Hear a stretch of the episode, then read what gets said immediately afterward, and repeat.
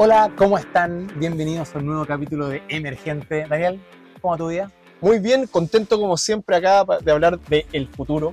Más que del futuro, hablamos acá de la vanguardia, que tiene olor a futuro y que le está dando forma al presente y le está dando forma a la sociedad, a la política, a la economía. Es verdad, ese es nuestro podcast. Exacto. ¿Por qué? Porque con Daniel estamos muy preocupados de que en vez de que todo esto sea una protopia y todo sea cada vez mejor, la verdad es que si no nos cuidamos, esto puede ser una distopia. Sí. Bueno, hoy día tenemos un capítulo que vamos a hablar de identidad digital, algo que de repente como que suena medio común, que la gente como que lo da por sentado, como que uno sin querer queriendo piensa que tenemos identidades digitales, y de hecho las tenemos, pero cuando vamos al fondo del asunto nos damos cuenta que es un tema mucho más peliagudo, mucho más técnico, incluso mucho más político. Sí, que muchas veces no se entiende bien y vamos a tratar de dilucidar cuáles son las implicancias y explicar esos detallitos que hacen toda la diferencia. Oye, no es menor que estamos hoy día en un nuevo setup, Pueden ver aquí. tomando cervecita.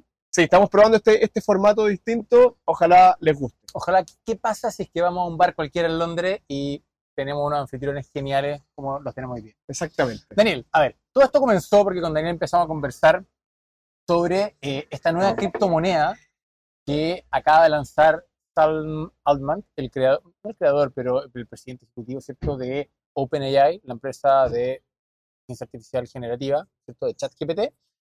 Y esa, ese mismo fundador lanzó una nueva moneda, una criptomoneda, disculpen, que promete ser una especie como de identidad digital global. Sí, la, la noticia es súper interesante porque eh, lo- se crea un consorcio que se llama eh, WorldCoin, que, cuyo objetivo es identificar a las personas. eh, ellos dicen que es para, para, con dos objetivos principales.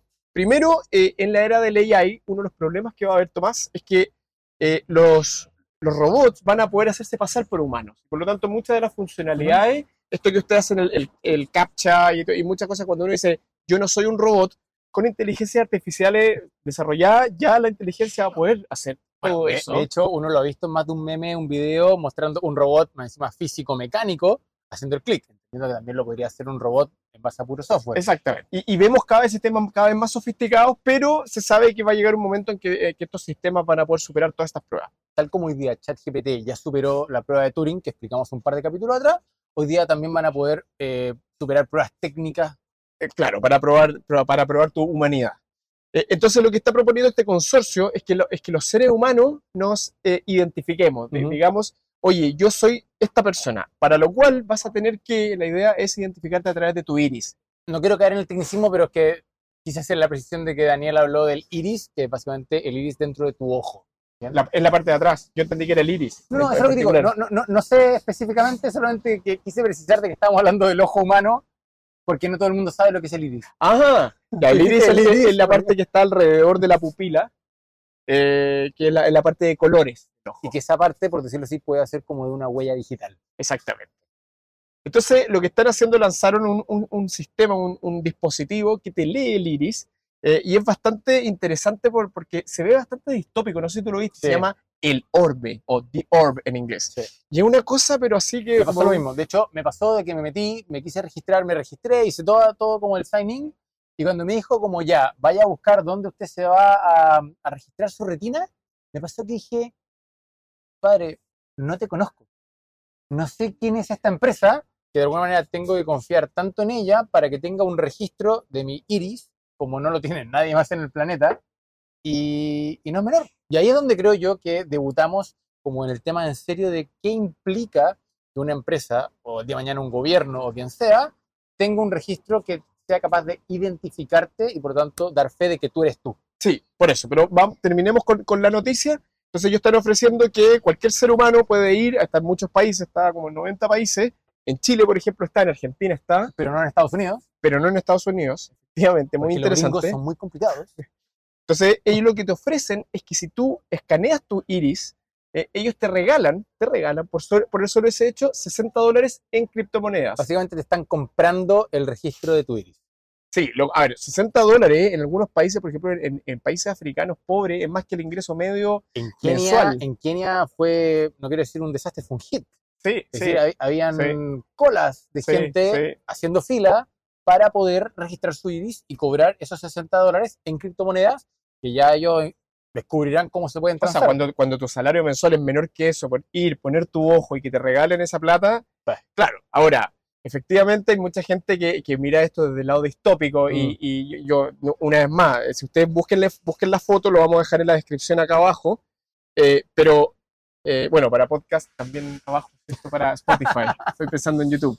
Eh, es, una, es, una cosa bien tenebrosa, bien spooky, no, no, no creo que es un- tenebrosa la palabra, pero en el fondo como que te da esa sensación de, de- de modernidad, de futuro, de que hoy día nos identificamos muchas veces con un carnet de identidad o con, un, o, con algún documento de identificación. Cuando le damos un nivel eh, un poquito más sofisticado, usamos la huella dactilar. La huella dactilar hace 50 años atrás se marcaba con tinta en un documento y hoy día ya hay un registro biométrico y la mayoría de los países hoy día lo tienen.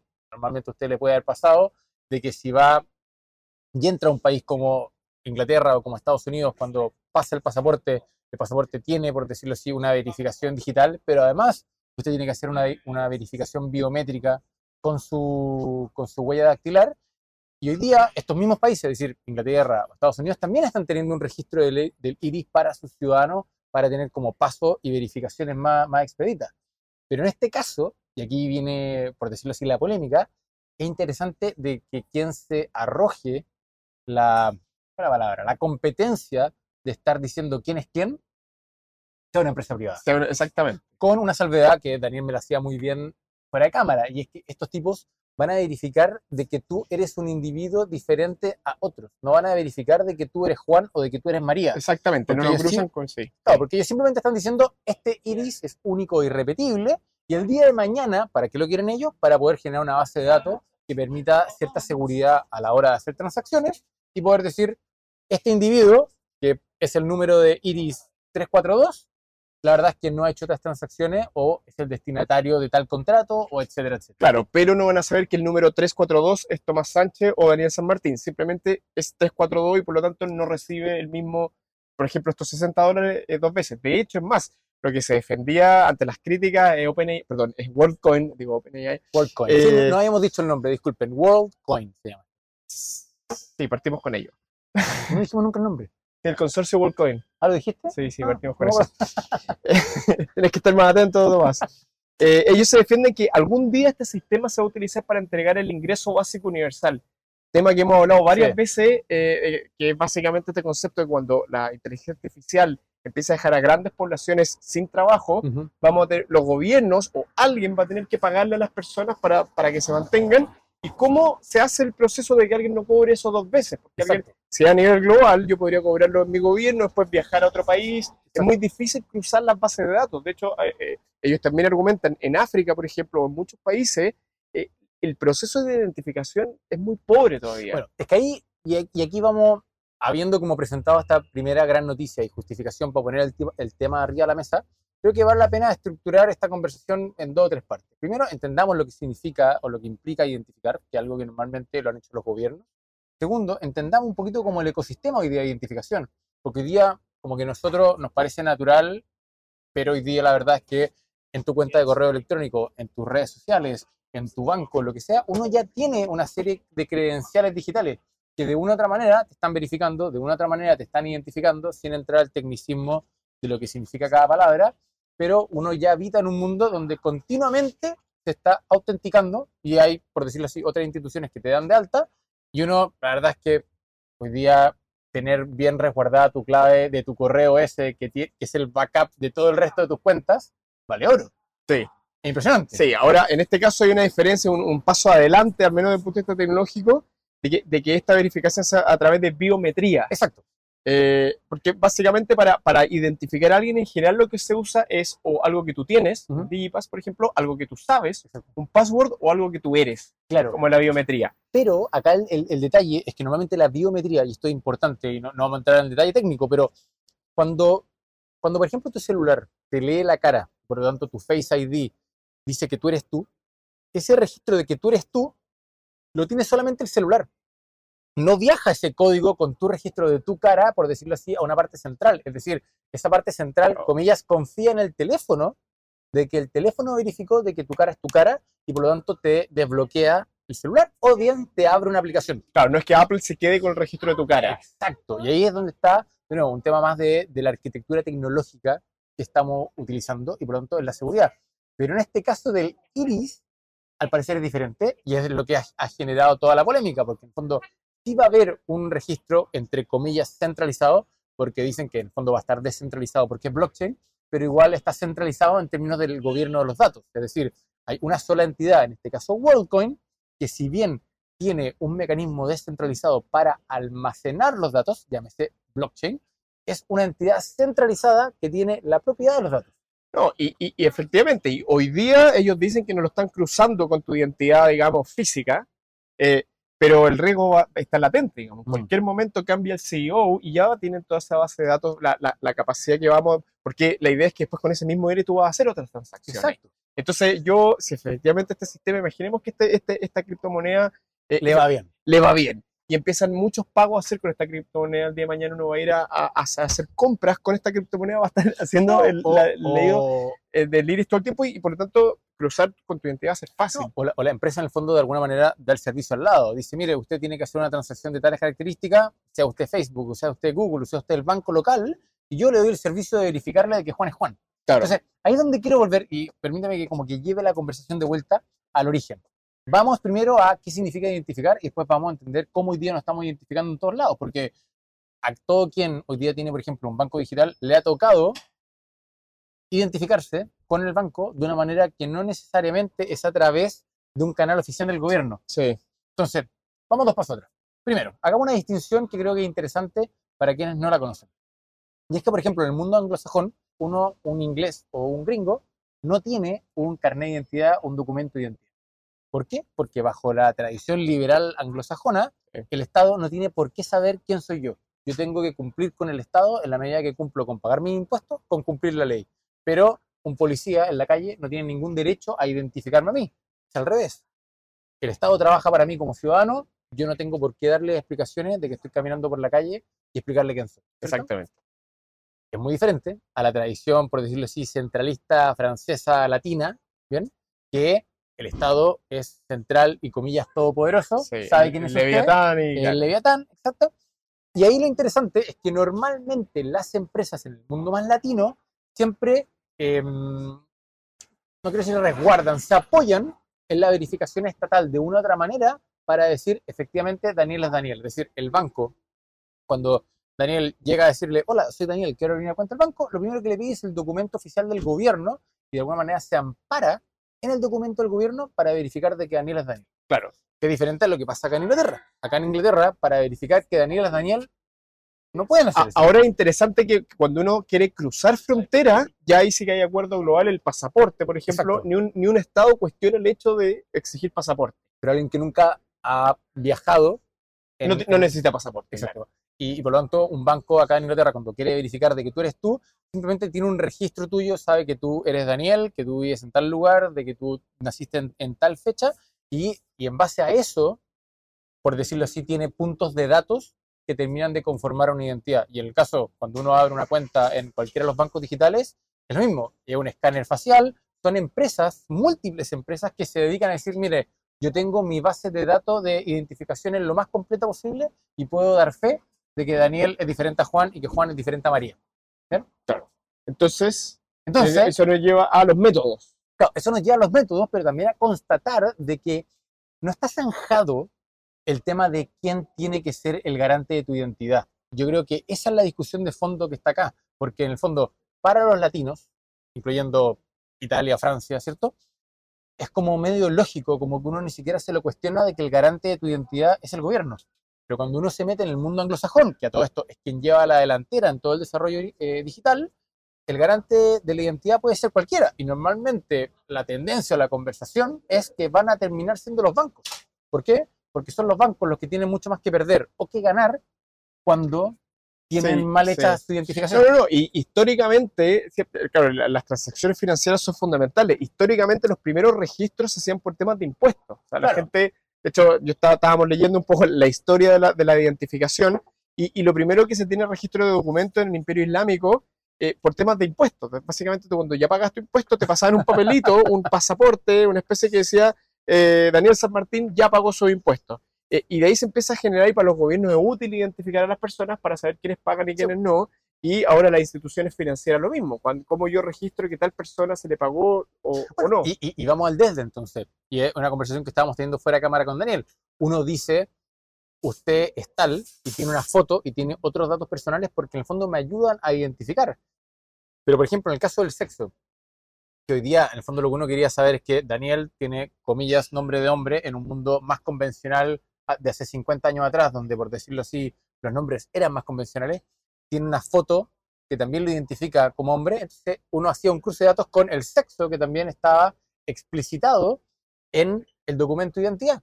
Pero hoy en día, cuando por ejemplo cambiamos de hablar de sexo y empezamos a hablar de género, es absolutamente irrelevante cuál es tu preferencia sexual o cuál es- cuáles son tus gustos de cualquier tipo para poder identificarte.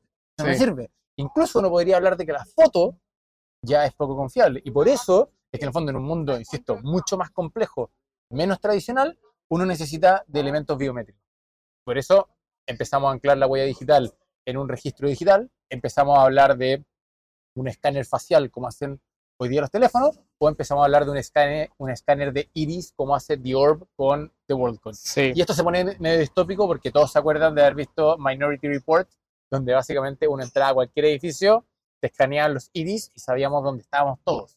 Y para ponerlo en contexto, esa es parte, comillas, como de ese miedo medio anglosajón del decir que existe un gran hermano que sea un estado que tenga tanta información de uno que puede algún día hacer eso.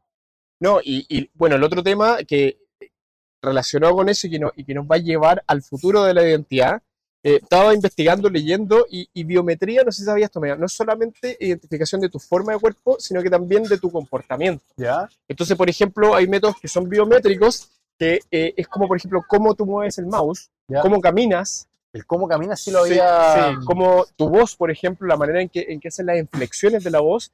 eh, entonces, eh, reconocer tipos de comportamiento muy específicos.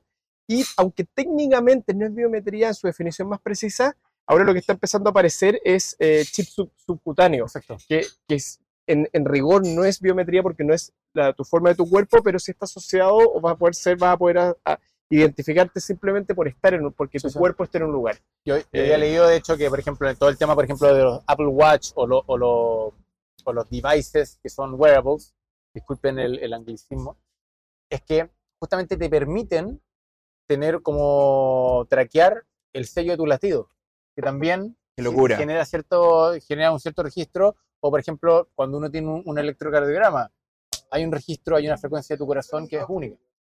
Sí. Creo que hicimos un buen análisis, como que redondeamos el tema, entendemos de que está todo esto y solamente permítanme recalcar, hoy día todos tenemos un montón de identidades digitales y un montón de verificaciones, pero están como disgregadas Claro. por un universo de mi red social, mi banco, mi aplicación de cual cosa, como que todos intentan confiar y todos intentan generar un mecanismo confiable. Entonces, ¿qué pasa ahora? ¿Qué pasa cuando el día de mañana WorldCoin empieza a prevalecer o cuando, por decirlo así, un gobierno de manera centralizada es capaz de tener esta data muy bien hecha o no? Son un montón de empresas sueltas. Sí, esto se relaciona, a, a mi juicio, con, con lo que hemos hablado en otros, en otros capítulos de la corporocracia, de, de cuando ciertas empresas comienzan a adquirir tanto poder que de facto son más poderosas y cumplen las funciones de los estados. Eh, entonces uno podría pensar de que una, una empresa como World, de hecho ya tiene dos millones de personas que o sea, es un Dos porcentaje, de la, es millones. un porcentaje de la población no despreciable, está aumentando todos los días a una Es brutal. velocidad O sea, e- locura. e- esto fue lanzado hace un mes. o sea, de 8 billions de, de seres humanos, 2 millones hace sí. Entonces, entonces uno, en poco tiempo más, uno podría ya empezar a pensar, tal vez no que China o que los estados más grandes, pero esto, esta- est- estos personajes, esta empresa privada Mm. va a tener más personas identificadas que muchos de los estados nacionales que hay en la Tierra. Es que yo creo que ahí, lamentablemente, eh, disculpa que interrumpa Daniel, pero es cuando como que tiene que entrar la ley y hacer la pega en términos... Pero ¿cuál ley? ¿Qué ley? Es que ese es el problema, que cuando tienes or- organizaciones que son más poderosas que estados fragmentados, eh, No, tiene que ser absolutamente separado. Y en el fondo lo que va a pasar es que si tú estás en Chile o tú estás en Ecuador o tú estás en México, el Estado de Ecuador va- le va a decir a Don Google, Don Google, si usted quiere usar este mecanismo, yo tengo que exigirle ciertos mecanismos, a su vez, que garanticen la seguridad de la información, Estoy de, la estoy- privacidad estoy de la acuerdo, información. pero eso va a ocurrir en algunos estados, pero en muchos estados, en estados menos fuertes, Sí. eh, eso no va a ocurrir y por, lo, y por lo tanto estas corporaciones van a tener de facto la identidad y van a empezar a, a- a regular las transacciones eh, de, de- de individuos. Y, y por lo tanto, este argumento de que estamos pasando a un mundo con un orden mundial eh, que en cierta capa es un orden digital, se, se, se intensifica el argumento. Es que, es que aquí lo interesante es cuando pasamos al mundo, lo voy a mencionar para volver a identidad, pero un poco el argumento que decía Yuval Harari, ¿cierto? Y que dice, básicamente, te van a poder manipular como nunca antes. Porque en Sí. el fondo, con querer o sin querer, es que yo tengo tantos data points tuyos, estoy realmente, quiero decir consciente, pero tengo cierta certeza de que tú eres tú, te puedo traquear por tantos lados, pero bueno, te puedo manipular. Te puedo manipular inconscientemente, porque la verdad es que te muestro ciertos colores en tales lugares, te muestro tales números en tales lugares, y de nuevo te puedo manipular. Y, y esto, una vez más, está vinculado, eh, ya, ya la- las grandes tecnológicas ya lo hacen en tu comportamiento digital. Pero ahora si son capaces de saber mi cuerpo, dónde está y qué es lo que está Mm. haciendo, eh, esa manipulación, ese traqueo, ese, Bueno. ese ir y venir de información, ya empieza a ser Sí, completo y global. Ahí es donde yo creo, y si me puedo poner durante un segundo activista, yo soy un fanático del futuro, por algo hacemos este podcast, ¿cierto? Creemos que lo mejor está por venir, es decir, la, la, la infinidad, por decirlo así, de conocimiento que se puede crear gracias a esto, es decir, este mismo registro uno a uno, bien utilizado, puede ser una fuente de prosperidad brutal. ¿cierto? Sí, no, no, no, pero Pero, pero, pero, va a ser el punto. Pero si está mal utilizado, de nuevo terminamos todos manipulados. Y pronto, si puedo ser activista durante un segundo, es decir, acá es cuando tenemos que poner de que el tema se ponga arriba de la mesa en los gobiernos, en los políticos, para que realmente resguarden nuestra privacidad. Porque si no, estamos en problemas. Y que de, de alguna manera haya, haya enforcement de aquello. sí, lo que pasa es que ahí una vez más estás poniendo confianza, que no estoy diciendo que estás equivocado, pero que hay- pero me generan las dudas de que todos los estados van a poder hacer ese trabajo. Tienen la fuerza, Estoy de acuerdo. tienen las Que leyes. tendrán que hacerlo.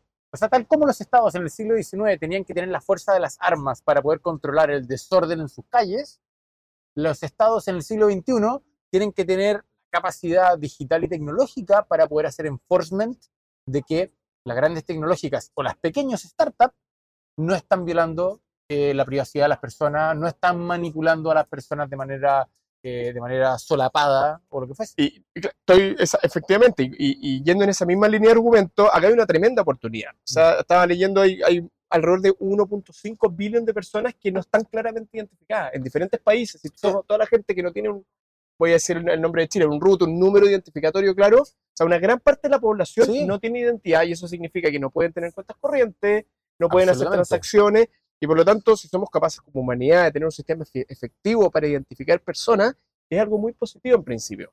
Eh, El problema es cómo como humanidad nos ponemos de acuerdo para que no sea un grupo de élite en eh, California, digamos, quienes se ven beneficiados por, por, por este, por este Sí, proceso de pero- identificación. Es que lo que pasa es que Daniel tiene normalmente la, la- la- el bias, ¿cierto? De que terminamos siempre como en el gran gobierno global y en el orden global. Yo sigo pensando que es la única solución. Está bien, pero yo, imagínate durante un segundo que estoy de acuerdo en tu tesis, estoy en desacuerdo en qué va a pasar. Es decir, creo que no nos vamos a poner de acuerdo, somos incapaces de ponernos de acuerdo en la ONU, en Latinoamérica no somos capaces de ponernos de acuerdo ni siquiera en un, en un pacto, pacto de libre comercio. O sea, ok, creo que no va a pasar. Entonces, dado que creo que no va a pasar, Creo que es mejor Sí. pronto digo los próximos 100 años, para todos los auditores de este podcast, a menos que ustedes estén planeando en vivir más de 100 años, Pero con lo Creo- que mostramos de eh, tecnologías anti-aging, podría ser. claro, usted tiene que ser millonario primero y después poder comprar las píldoras para vivir 200 Y años. escuchar estos capítulos 100 años después. Exacto. Para ver si. para, para hacer el fact-checking de lo que dijimos. Bueno, dicho eso, es que creo que en el fondo tenemos que trabajar o, o especular bajo las premisas de que no tenemos alineación ni consenso entre los países. Entonces ahí es cuando creo que, de nuevo, dado que no quiero que alguien me manipule porque sabe dónde está justamente mi cuerpo, es decir, tiene información biométrica de cómo yo camino, por lo tanto puede ver ciertas cámaras de seguridad y poder entender de que, ah, Daniel viene caminando ahí, voy a aprovechar de mostrarle un color rojo, porque de esa manera, comillas, lo caliento, lo preparo para... ¿Qué es lo que quieres decir, No, no, Tomás? escucha, escucha. eh, digo, en el fondo, como hacer el warm-up de un aviso publicitario que te voy a mostrar tres días después.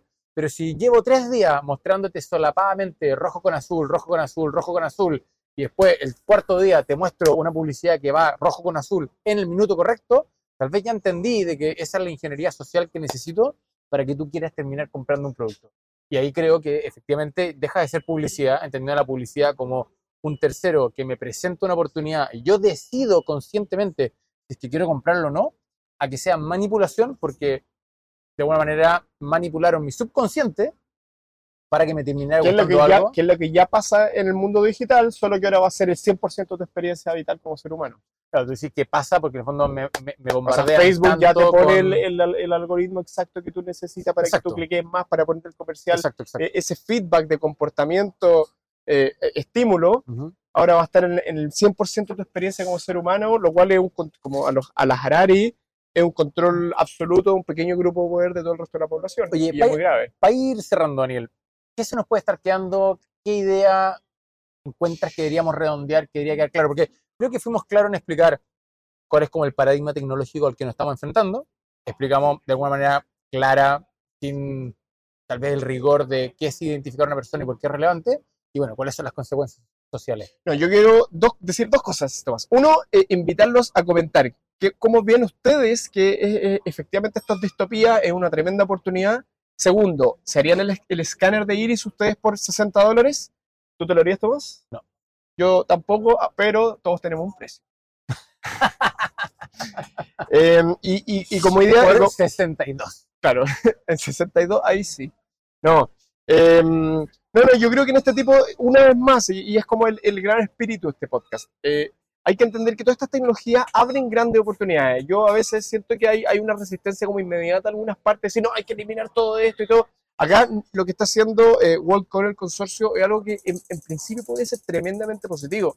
Ponerle una identidad a este, este 1.5 billón de personas y ser capaces de entregarle un ingreso básico universal algún día es un game changer, es un, es un- es un- es un tremendo aporte. Ahora, también, y para que eso sea efectivamente algo positivo, tenemos que como sociedad ponernos de acuerdo y ver cómo establecemos las reglas del juego para que no haya un pequeño grupo aprovechándose. Y Es eso, y eso es. tenemos que, de alguna manera, insisto, di- diseñar la regulación que permita de que se mantenga nuestra privacidad y de alguna manera no se manipule. Un poco, esta, había, había una moción parlamentaria en Chile que justamente buscaba empezar a, a- a regular el uso y la privacidad del cerebro humano. Es decir, entendiendo, no, no, pero en serio, presentada Sí, por, por el senador Girardi. Justamente pensando en Neuralink, lo que hemos hablado, la startup de Elon Musk, que está en el fondo desarrollando chips cerebrales, y no es el único, ¿cierto? Es decir, bueno, el día de mañana, cuando yo tengo un chip cerebral y quiera estar seguro de que este chip me está solamente ayudando a aprender más rápido y no está de alguna manera rescatando y guardando mi, mi- mi memoria o mis recuerdos, pero es Sí. verdad. No, Entonces, sí, uno- sí, uno- Tremendo tema, de hecho